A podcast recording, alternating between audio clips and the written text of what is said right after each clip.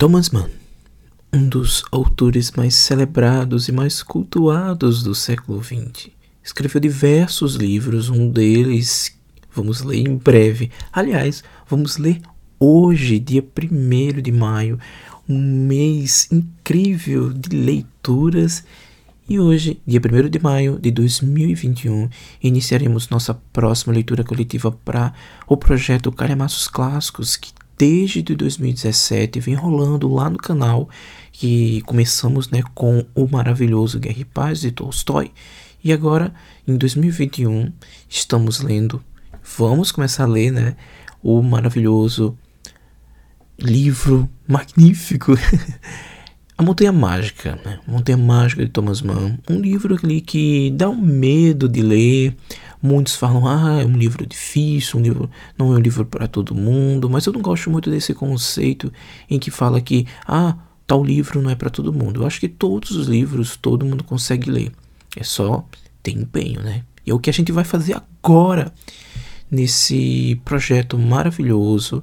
Vocês vão amar demais e essa companhia, né? Eu acho que o projeto Calhamaços Clássicos, de, que vem desde 2017, é, foi uma das melhores coisas que eu criei lá no canal. E essa troca, né? Essa troca, as lives, essa troca é magnífica. Mas vamos lá, conhecer um pouco desse autor, conhecer um pouco de suas obras nesse podcast breve. Essa, essa conversa breve aqui com vocês, para a gente conversar um pouquinho sobre Thomas Mann.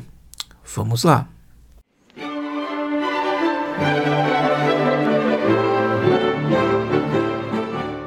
Meu nome é Christian Assunção, aqui do podcast do Cris, e hoje vamos conversar sobre Thomas Mann. Sim, Thomas Mann, um dos autores mais proeminentes do século XX, um dos autores que mais produziu no século XX. Foi ali é, em meados de 1875, né, seu nascimento, e vamos comentar um pouquinho sobre tudo isso e muito mais. Thomas Mann foi um escritor alemão, autor de Morte em Veneza. Eu digo para vocês que esse é um dos clássicos que eu mais amo nesse mundo literário. Inclusive, neste ano de 2020, eu reli esse livro. É um livro excepcional. É um livro que tem uma história bem curta, mas bastante contundente. Em breve, vou fazer vídeo lá no canal sobre essa obra-prima da literatura mundial. Enfim, a, Morte em Veneza é um dos clássicos da literatura moderna. Ele, ele quebrou paradigmas, barreiras e traz um assunto bem importante que depois a gente comenta um pouco. Então, foi considerado um dos maiores escritores do século XX e recebeu o Prêmio Nobel de Literatura em 1929. Inclusive, ele tem um irmão que é também escritor e, e, e tem algumas é, controvérsias né, sobre eles. Disseram que eles eh, se davam bem, depois ficaram um pouco ali em conflito. Inclusive, eh, até eles questionavam muito quem ia ganhar o prêmio Nobel primeiro. Algumas falácias né, por aí. Não sei se é verdade, mas eu quis trazer aqui para vocês. Enfim, Thomas Mann nasceu em Lübeck, Alemanha, no dia 6 de junho de 1875. Era filho de um rico comerciante e também senador, o Johann Engelmann, e da brasileira Julia Silva Burns. Sim, quero abrir um parêntese aqui sobre a, a mãe, né? A mãe do, do Thomas Mann, que é brasileira. Sim, brasileira. A Júlia da Silva, brasileira, nascida em 1851 em Paraty, Rio de Janeiro, passou esses últimos anos é, a ocupar mais centralmente o lugar que lhe cabe na história cultural alemã. Após perder a mãe, né, a senhorinha Maria da Silva, a pequena Júlia, ali com seus cinco anos, emigrou em 1858 para a cidade de Lübeck.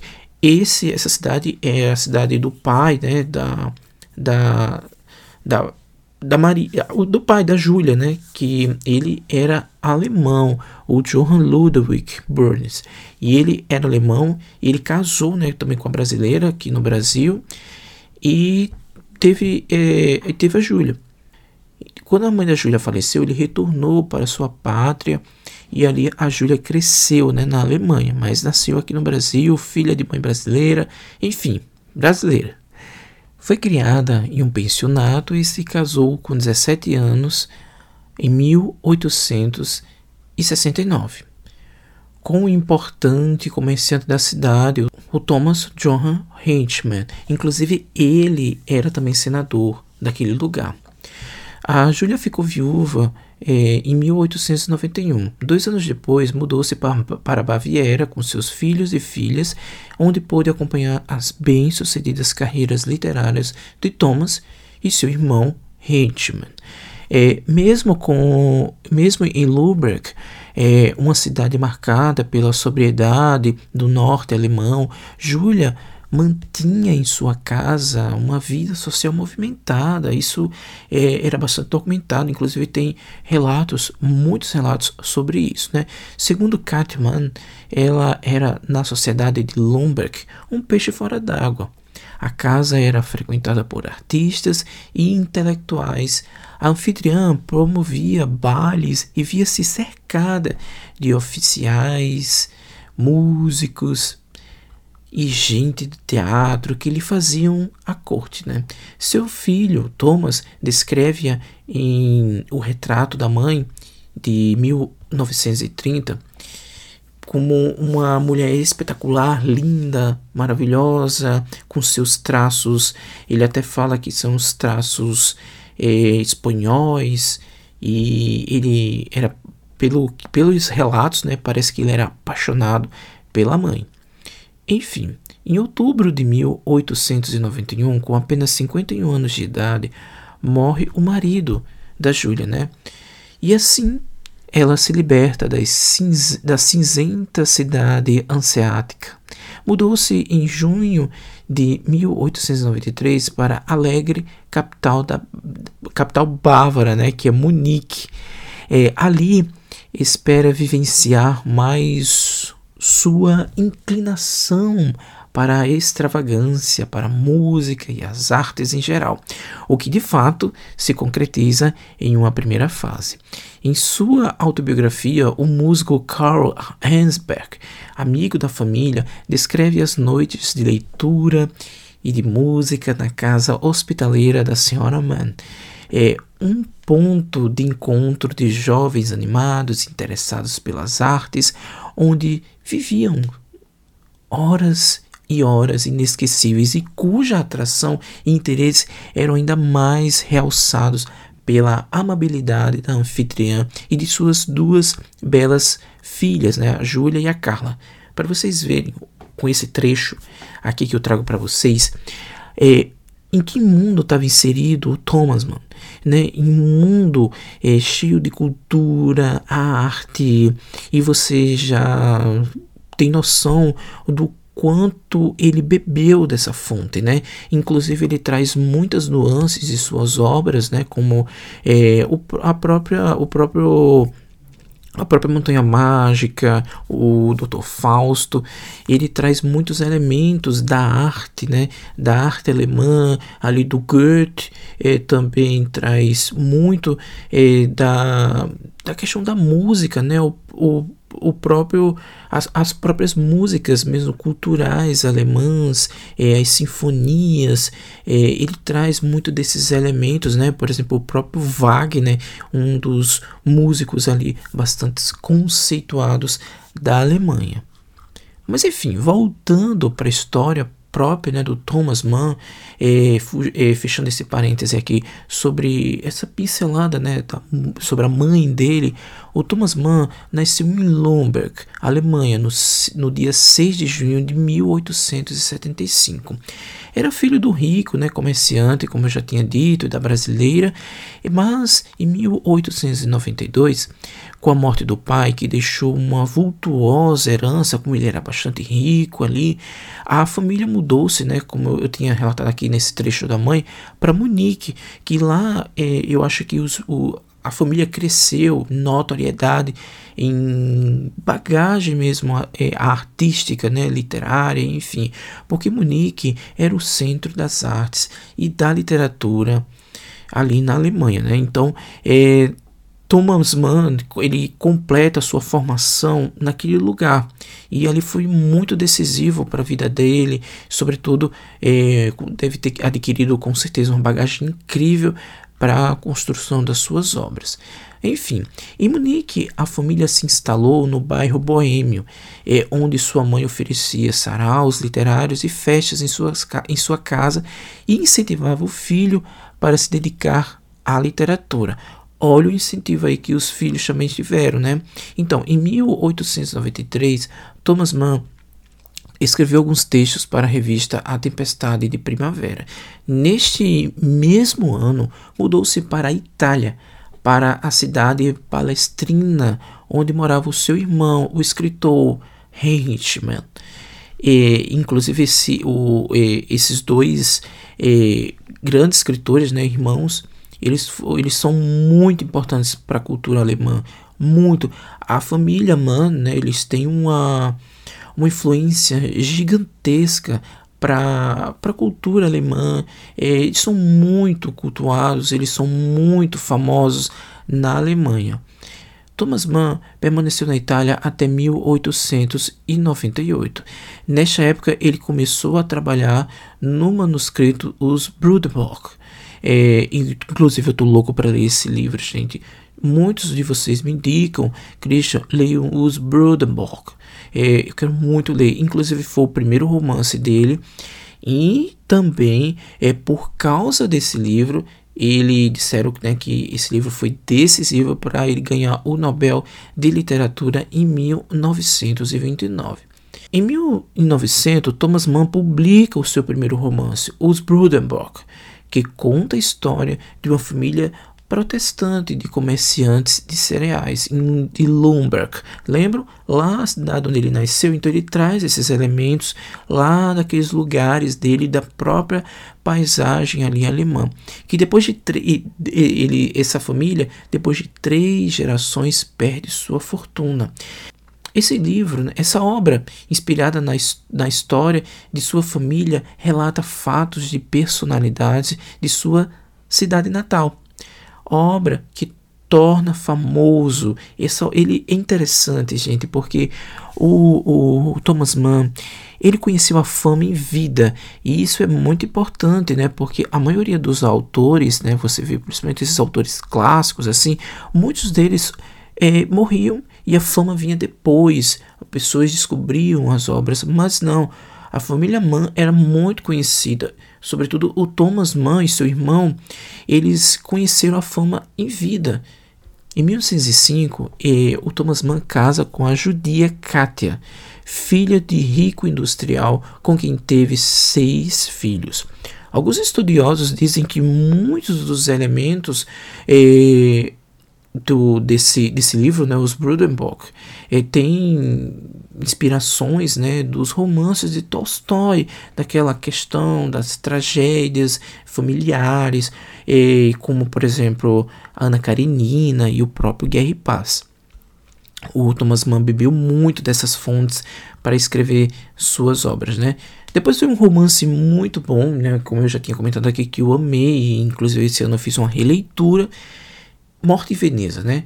Que em 1911 Thomas Mann viaja para a cidade de Veneza e se inspira para escrever a novela Morte em Veneza, que tem aquele sombrio, né? Um, uma, é, um, um, um, ar sombrio e majestoso nas descrições dos últimos dias de um escritor alemão. Gente, esse livro é lindo, é lindo. E você vê ali a, a trajetória né, do, dos últimos dias né, de um escritor alemão é de uma, uma magnitude estupenda. É uma novelinha, né, podemos dizer assim. É um romance bem rapidinho de ser lido e eu acho que eu até considero que seja uma porta de entrada para conhecer a escrita né, e a obra do Thomas Mann. Eu acho que é um bom livro para você iniciar aí com o conhecer um pouco né, do autor. É, a Montanha Mágica, né, que eu acho que é o nosso ponto central, é, ele traz é, muitos elementos do antes, né, aliás, do, do, do pré-guerra e do pós-guerra. E que guerra é essa, Christian? A Primeira Guerra Mundial. E aqui, ó, durante a Primeira Guerra Mundial, Thomas Mann ficou do lado daqueles que defendiam o nacionalismo alemão, mas o militarismo cruel que se instalou no país abalou profundamente suas convicções. É tanto que há artigos que falam muito bem dessa, dessa do que ele acreditava, né? Até tem um trecho aqui que eu até comentar para vocês, né, comentar com vocês sobre isso, né, que diz que Thomas Mann apoiou a Alemanha na Primeira Guerra Mundial, mas depois passou por uma conversão política que resultou no apoio à frágil República de Weimar.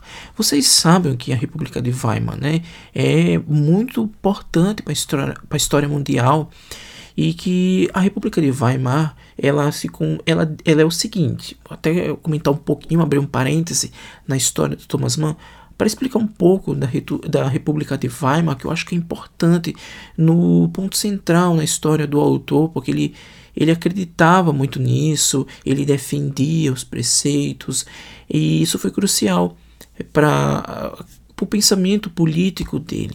E, e a República de Weimar é o seguinte com o fim da Primeira Guerra Mundial, a Alemanha, que havia sofrido uma derrota humilhante, teve, teve de aceitar os termos do Tratado de Versalhes, assinado em 1919, cujas resoluções impingiam né, ao país uma série de medidas que provocavam ainda mais privações e humilhações entre tais medidas estava o pagamento de vultuosas indenizações aos países vencedores da guerra e a perda de território para estes mesmos países. Foi no ano de 1919 que também se constituiu na Alemanha a chamada República de Weimar, um sistema de governo bem diferente do Império Alemão, lá o prussiano, né, do pré-guerra, em que pretendia dissolver dentro do possível os graves problemas que o país enfrentava na fase pós-guerra. O objetivo mais urgente era reorganizar as estruturas políticas e econômicas da Alemanha, e a, e a opção pelo modelo republicano pareceu aqueles que se envolveram no processo a melhor. A cidade de Weimar, que recebeu uma Assembleia Constituinte aos seis dias do mês de fevereiro de 1919 para a elaboração de uma carta constitucional para o país, venceu o projeto constitucional republicano parlamentarista, isto é, a Alemanha passou a ter duas casas legislativas como comando central, o Reichstag, que é o parlamento, e o Reichsrat, a Assembleia.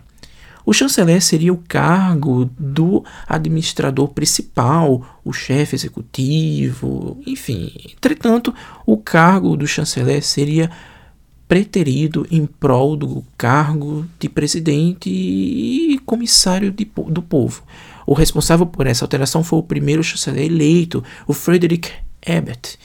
E ao mesmo tempo em que a República de Weimar estruturava-se, havia outras tendências políticas, em especial ao teor radical. Lembram, né? A questão do nazifascismo crescendo ali nas entranhas e depois eclodiu aí, a gente sabe muito bem onde foi parar, né?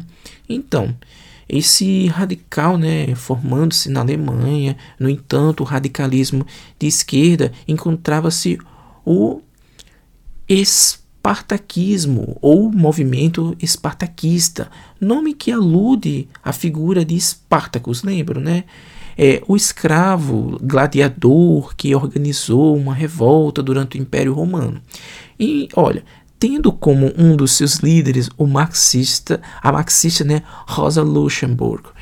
É, esse movimento que se orientava pelas estratégias comunistas de, torna, que, de tomada de poder chegou a organizar uma revolução alemã entre 1918 e 19, sendo prontamente sufocada pelas forças republicanas.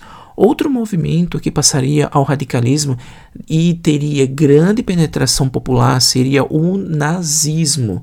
Lembro, né? Organizado em torno do Partido Nacional Socialista dos Trabalhadores alemães e liderado por Adolf Hitler, que viria a recuperar o cargo de chanceler na época do governo de Hindenburg Gente, toda essa história, né? Acho interessante a gente saber um pouco dessa história, porque mais lá na frente, o Thomas Mann, ele era um combatente assim ferrenho a, ao nazismo, né? Ele inclusive tem livros, né? Inclusive tem um livro publicado aqui no Brasil pela Zaha, em que ela, ela compilou todos os discursos que eu acho que ele fazia pela para a rádio BBC, se não estou enganado, a BBC de Londres. Ele fazia esses discursos para sair na rádio e criticando né, o governo alemão ali, a, a, a, Alemanha nazista. Ele era um crítico ferrenho, ele era é muito combativo eh, sobre, sobre esse, esse, esse momento histórico, né? E, enfim, voltando um pouco para essa história, né, que, que até 1924 a Alemanha oscilou entre enormes bolhas inflacionárias na economia, ondas de desemprego, insatisfação popular e falta de credibilidade nos líderes e comandantes políticos. Em 1925, foi eleito para o cargo do presidente um ex-herói de guerra, o Marechal Paul von Hindenburg, que conseguiu, sem muitas muita expressividade, né, recuperar um pouco a economia do país. Entretanto, a crise de 29, lá a quebra né, é, na Bolsa de Valores de Nova York, provocou uma nova onda de recessão e uma nova crise social é, que foi muito bem aproveitada pelo radicalismo nazista. Né? Então, vejam bem, eles usaram, né, o, o nazismo usou todas essas falhas, né, podemos dizer, essas fraquezas para entrar e penetrar e ganhar corpo, né? Então os nazistas passaram a conseguir mais simpatia popular e cada vez mais assentos nas assembleias e no parlamento. Pressionado pela força política que os nazistas ganhavam, Hindenburg nomeou Hitler como chanceler. Daí começa todo o horror, né? Em 33, com a morte do marechal, o líder nazista concentrou em si todos os poderes da República e fundou o Terceiro Reich, que só terminaria em 1945. Gente, a gente sabe, né? Um fim da, do, com o fim da Segunda Guerra Mundial, com milhares de mortos, aquele, aquele tudo que aconteceu, os horrores que aconteceram. Enfim, fechando esse parênteses né, sobre a história, né, que essa história trágica, eu achei importante trazer é, para o podcast toda essa história da Alemanha, porque muitos dos alemães, né, muitos dos, dos autores alemães, o próprio Thomas Mann, ele traz muito desses elementos desse período, né, em que contexto o livro estava escrito, em que contexto as obras do Thomas Mann estavam inseridas. E a gente se lembra muito bem que, por exemplo, a Montanha Mágica, ele traz muito desses elementos desse, desse do pré-guerra, né? Porque o livro foi, o livro começou a ser escrito antes da Primeira Guerra Mundial e só terminou depois. Então o livro pega esses dois momentos e ele traz muitos esses elementos políticos na obra. Em 1924, publicou A Montanha Mágica, onde manifestou sua nova concepção quando defende os ideais democráticos de uma Europa esfacelada pela Primeira Guerra Mundial. No livro Literatura Alemã, a, a, história concisa da literatura alemã, do Otto Maria Carpo, ele tem um trecho muito interessante que eu até recomendo vocês lerem esse livro, que eu acho um livro que tem uma abrangência muito grande sobre a cultura alemã, inclusive a, a, a própria, é, o próprio Thomas Mann, né? Enfim, é, depois, ele diz tem um trecho muito importante aqui sobre a Montanha Mágica, até vou ler aqui para vocês, que dá umas nuances, enfim, sobre dá umas nuances sobre é, muitas características sobre a montanha mágica, que é nosso ponto central, que é o que a gente vai ler, né? Diz assim: depois da, primeira, depois da guerra de 1918, saiu um Thomas Mann diferente. Olha isso. Depois, o pós-guerra, né? É, a Montanha Mágica resume todas as obras anteriores, mas com a orientação nova. É um romance de uma decadência. É um romance de uma decadência, como os Broderbrook, mas não de uma família alemã. Porque, eh, como eu tinha comentado antes aqui sobre os Brudenbrock, eles, Brudenbrock é sobre uma, a decadência de uma família, mas a Montanha Mágica é diferente. É diferente, como o, o próprio Otto Maria Carpo fala aqui, que é um romance diferente. Ele, ele resume ele resume essas obras anteriores porque é, não é sobre uma família alemã, e sim sobre uma Europa inteira esfacelada. É, é interessantíssimo a gente ler o, a, a Montanha Mágica pensando nisso, né? Então, é, o problema, arte, doença, está novamente no centro nesse romance é, de um sanatório né, de tuberculosos. Eu quero que vocês é, pensem bem sobre esse trecho né, que eu li agora, o problema, arte e doença. Por quê, Christian? Porque é o seguinte, a maior parte das obras do Thomas Mann tem muito essa questão da doença, como ali o próprio Dr. Fausto, o A Morte em Veneza, agora temos A Montanha Mágica é, e outras obras. Ele traz esse ponto à doença. Isso é um ponto que a gente vai discutir muito nas nossas lives, nas nossas discussões é, no decorrer da leitura coletiva do, da Montanha Mágica. Esse é um ponto muito importante, então guardem isso no coração de vocês para a gente discutir depois. É, então, o problema, voltando aqui para o trecho do Otto Maria Carpo, o problema arte e doença está novamente no centro nesse romance de um sanatório é, de tuberculosos, mas a dialética manifesta-se agora em grandes discussões ideológicas, de modo que longos trechos do romance são verdadeiros ensaios sobre os problemas da civilização. E, mais um elemento novo, da política europeia, esse né, do pós-guerra. A Montanha Mágica é um dos primeiros exemplos do Essay-Roman, que é um romance ensaio, é, que será um dos gêneros dominantes da literatura moderna. Olha aí, ó, mais uma, uma coisa né, que o Thomas Mann traz, é um algo bem inédito, né? exige novas artes e artifícios é, de construção novelísticas, coloca-se mais outro problema, os das relações entre a civilização exterior, material, política e a cultura interior, espiritual e filosófica. Esse trecho aqui que eu trago para vocês desse livro A História Concisa da Literatura Alemã do Otto Maria Carpo é muito interessante a gente ter esse panorama sobre a montanha mágica, né? Porque você vê que a montanha mágica aí quebrou barreiras, traz algo muito é, novo, né? Ali para a época, né, essa questão do ensaio romance, nesses longos trechos em que o próprio Hans Captor, né, que é o, protagonista da história, vai ali conversando com várias pessoas ali dentro da, daquele sanatório né, de tuberculosos, é, criando uma espécie de microcosmos. Então a gente vai se debruçar é, nesse romance nos próximos dois meses, vai ser bem interessante, eu estou muito empolgado. É, como sabemos, né, em 1929, Thomas Mann teve seu prestígio fortalecido ao receber o Prêmio Nobel de Literatura. É interessante que nesse período ele era ainda bastante reservado ali, tinha suas su, tudo muito delimitado, cronometrado, é, melhor dizendo, né? E aí é, ele convidou, ele selecionou, parece que foram 10, eu estava até lendo sobre isso, e eu acho importante eu trazer aqui porque tem umas pegadas bem interessantes de meio que causos, né? Dessas histórias merambulosas. É, então, em 1929, como Thomas Mann ganhou esse Nobel de Literatura, ele não queria muitos holofotes, também não queria receber muitos é, repórteres ali, né, muitos jornalistas. E parece que ele só selecionou 10 pessoas e as pessoas parece que tinham que se inscrever para dar para ele dar entrevista, né?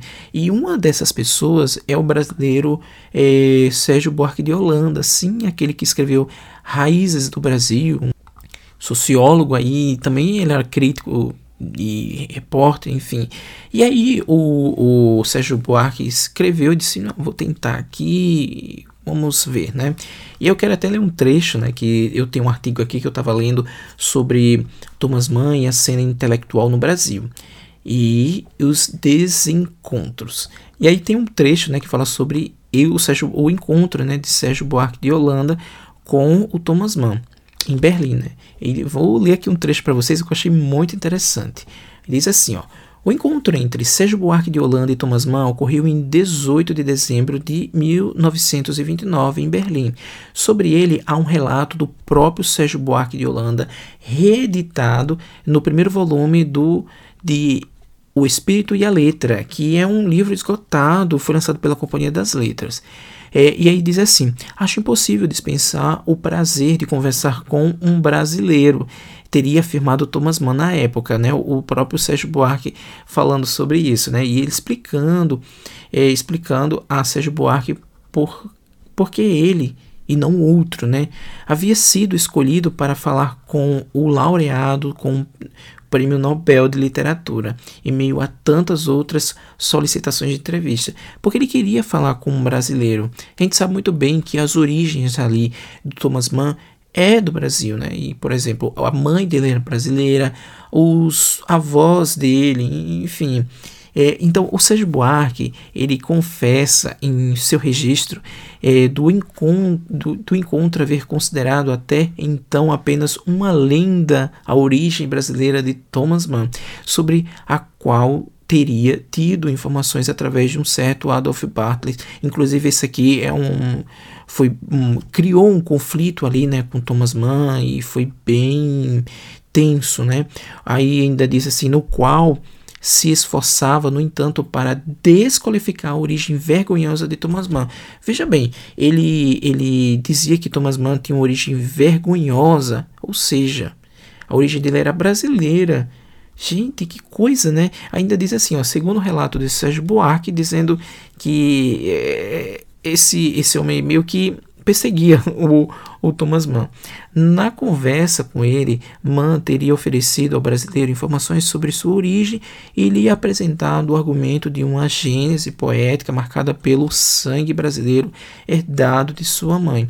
É, para vocês terem noção, é bem, é bem interessante esse, esse momento aqui né, sobre a origem brasileira e Thomas Mann falar isso para o Sérgio Buarque, porque o Thomas Mann, é, ele sempre, não é que ele negava a sua origem, ele nunca relatou isso, ele nunca expôs, apesar de muitos, de algumas pessoas conhecerem que a origem da mãe é brasileira, nasceu no Brasil, tem também a mãe, é, a, a avó dele que era brasileira, mas é, ele nunca é, mostrou isso, né?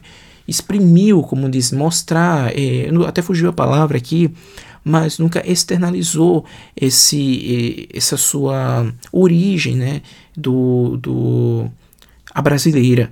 É tanto que teve esse, esse homem, né, o Adolf, que perseguia ele, queria mostrar, queria é, como se fosse é, mostrar para a sociedade ali alemã quem era quem eram as origens do Thomas Mann. Até disse até disse que ele era judeu criou várias histórias porque a gente sabe que o antissemitismo naquela época em 29 estava muito forte já é, com a ascensão ali já do nazismo e, enfim, aí o, o, nesse trecho, né, o Sérgio Buarque de Holanda traz essa história bem merambulosa aqui e sua peripécia, né, para conseguir esse essa entrevista com Thomas Mann, ali, todo mundo estava querendo falar com ele. E ele escolheu poucos jornalistas, né, poucos repórteres da época, e aí ele escolheu o Sérgio Buarque, porque era, era brasileiro e queria falar com alguém ali das suas origens, né? Eu achei muito interessante ele trazer toda essa história. E além do mais, né, ele, a gente sabe muito bem, até tem, acho que tem no, no pós-fácil do, desse, dessa edição da Companhia das Letras, falando um pouco, acho que um pouco sobre isso, e também do encontro, né, do, do Érico Veríssimo com o Thomas Mann em 1941 lá em Denver, nos Estados Unidos, porque a gente sabe que o Thomas Mann ele teve que sair da Alemanha é, porque, enfim, essa questão das origens, toda essa perseguição, antissemitismo, e ali ele saiu da Alemanha e ele também era crítico ferrenho, né, do nazismo, de Hitler, sobretudo, e ali ele saiu, foi para foi para um país mais próximo, né, Suíça, e depois ele teve que ir para a, os Estados Unidos, né, e migrou para lá. E daí eu quero até falar um pouco sobre esse exílio, né? Então, o opositor, o opositor ferrenho do nazismo, depois da ascensão de Hitler ao poder, Thomas Mann deixa a Alemanha em 1933 e se exila né, na Suíça. Já em 36, o nome, no, o nome do, de Thomas Mann e de sua família é relacionado entre os expatriados, perdendo a nacionalidade alemã, como muitos ali famosos, artistas, tiveram que sair por causa dessa perseguição né, insana e muitos perderam nacionalidades, como naquela época do, do radicalismo. Né? É, Thomas Mann permaneceu na Suíça até 1938, quando seguiu para os Estados Unidos. Seis anos depois adquiriu a nacionalidade norte-americana, embora tenha feito várias viagens à Europa, mas lá, é, inclusive, ele podemos dizer que era um porta-voz ali alemão, né, da cultura alemã, porque lá ele escreveu o Dr. Fausto, que traz muito da cultura alemã, é uma crítica também a, a muitas coisas da humanidade, né, e aí até é, e o, o Dr. Fausto ele ele foi publicado né, em 1947 é uma exploração né, psicológica e moral das circunstâncias que tornam possível o nazismo por meio da história de um músico que vende a alma ao diabo. Olha a crítica. As obras de Thomas Mann elas ficaram muito difundidas, né? Então, é, muitas das obras dele foram adaptadas para cinema, né? Como Morte em Veneza é, e também a própria Montanha Mágica também foram adaptados para o cinema. Thomas Mann escreveu muita coisa, gente, muita coisa, é, como os Brudenbrock, né? Começou ali em 1901 e ali teve muitos livros, né? Eu acho que a Companhia das Letras deve estar tá lançando aí todos, eu não sei. É, mas tem vários, por exemplo, o Tony Krug, né, que ele saiu juntamente com Morte em Veneza, também é um romance incrível, traz nuances de romance e formação, bem como o próprio a própria montanha mágica ali que a, a o Thomas Mann reinventa, né, esse essa essa essa tradição alemã, né, do Bildungsroman, né, que é o romance de formação. Eu não sei se vocês sabem o que, o que é o romance de formação, mas o romance de formação ele vai contar a história ali, né, de um personagem em que você vai, a gente vai acompanhar toda a sua trajetória de crescimento.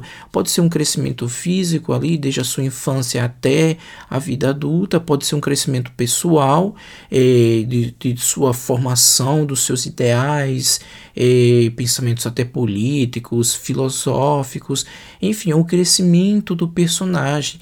E isso a gente vê muito bem, claramente, em livros como livros consagrados, como David Copperfield, do, do Dickens, a, própria Jane Eyre, da, da Charlotte Brontë, é um, um belo romance de formação, mas o romance de formação ele começou ali com Goethe, né? Goethe é com, com o seu romance hum, famosíssimo, que foi considerado a, a, a gênese, né, a porta inicial ali do, dessa cultura né, do Bildungsroman, é o, os anos de aprendizado do Hellemann Master, é, do Goethe, é, ele tem esse é considerado um, do, um, dos primeiros romances né, de formação e é considerado o um marco inicial do romance de formação e dessa, dessa tradição alemã para esse tipo de, podemos dizer, de gênero, mas é, é, é o ponto inicial dessa cultura alemã do Bildungsroman, que é o a romance de formação. A gente tem muitas obras aí que vai que a gente vai com certeza ler do, do, do, do Thomas Mann. Eu tô louco para ler tudo dele. Eu espero que a comunidade das letras traga muita coisa. É, aqui no Brasil, é, foi traduzido pelo o, é, o a Montanha Mágica, né? Foi traduzida aqui no Brasil pelo Herbert Caro. Eu acho que faz 60 anos, né, que tem essa tradução no Brasil. Inclusive, ela foi revista agora é, para essa edição da Companhia das Letras. E aí, o Herbert Caro, né, que ele, ele foi um dos responsáveis por difusão né, do, das obras é, tanto do Thomas Mann, mas tem também de outros outros os alemães né, aqui no Brasil. Até tem um pós-fácil nessa edição da Companhia das Letras e tem um trecho que eu achei muito bacana e queria trazer para vocês sobre o tradutor, né? Que diz assim: o Herbert, o, o Herbert Moritz Caro, né? Publicado, é, publicada pela primeira vez, a, a, tradução dele da Montanha Mágica, né? Publicada pela primeira vez há mais de 60 anos, é, é uma das coisas mais bem feitas, né? Da, da é, desse mundo literário, né? Porque o, o, o, Herbert ele era intelectual judeu alemão, nascido em Berlim em 1906.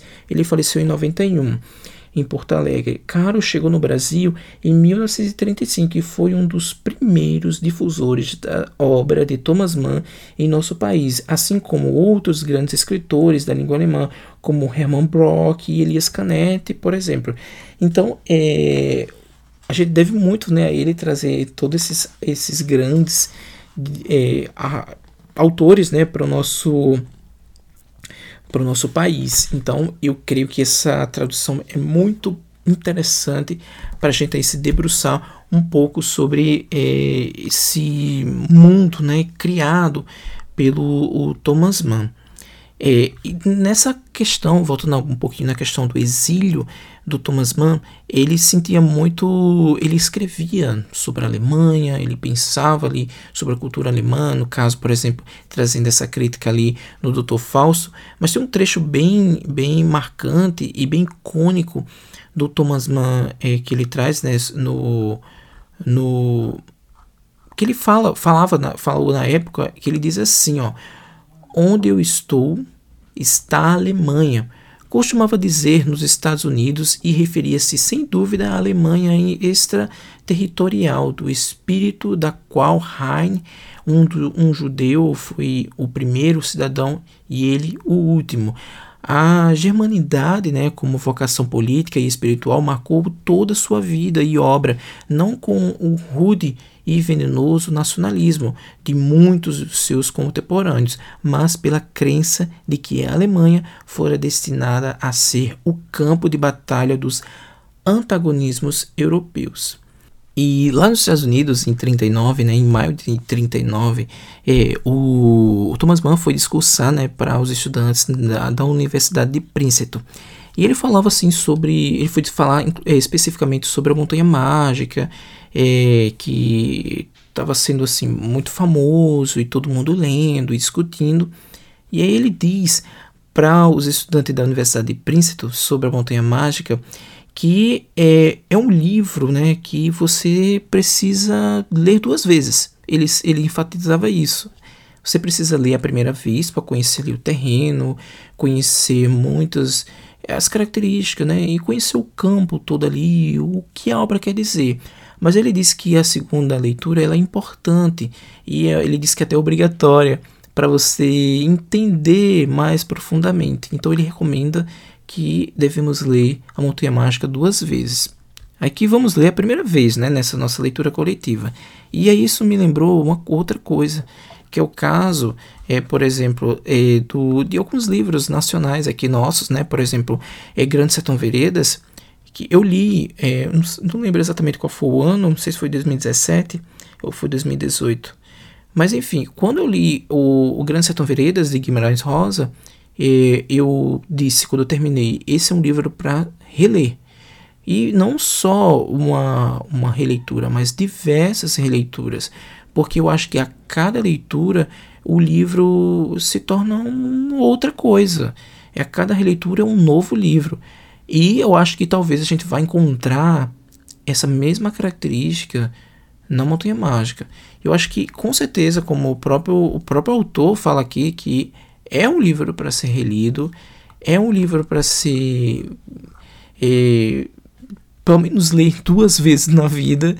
E eu não sei, mas eu estou bem empolgado com ele. E aqui é, eu espero que vocês tenham gostado né, desse breve comentário né, e um, um pouco da história do Thomas Mann de forma muito rápida, breve, porque eu não gosto de podcasts muito longos mas eu queria trazer um pouco da história do Thomas Mann, suas obras, é, em que contexto é, as obras de Thomas Mann estavam inseridas, para você ver que tem muito cunho político, ele, ele entra muito no contexto atual de sua época, né, o que estava acontecendo, ele insere muito em suas obras, como o caso do, da própria Montanha Mágica, que pega ali um pré-guerra, um pós-guerra, tem ali o Doutor Falso, que tem muitos elementos daquele do que está acontecendo, uma crítica ali também de coisas que estavam acontecendo durante a Segunda Guerra Mundial. Mas enfim, eu estou muito empolgado, espero que vocês gostem é, dessa nossa próxima leitura coletiva. E é isso. Espero que vocês tenham gostado do podcast, desse episódio sobre vida e obra do autor de uma forma mais breve, rápida, só para vocês se deleitarem um pouco e ficar com aquele gostinho de quero mais, Thomas Mann. E é isso. Um cheiro para vocês. Muito obrigado por ouvir esse podcast e até mais. Tchau.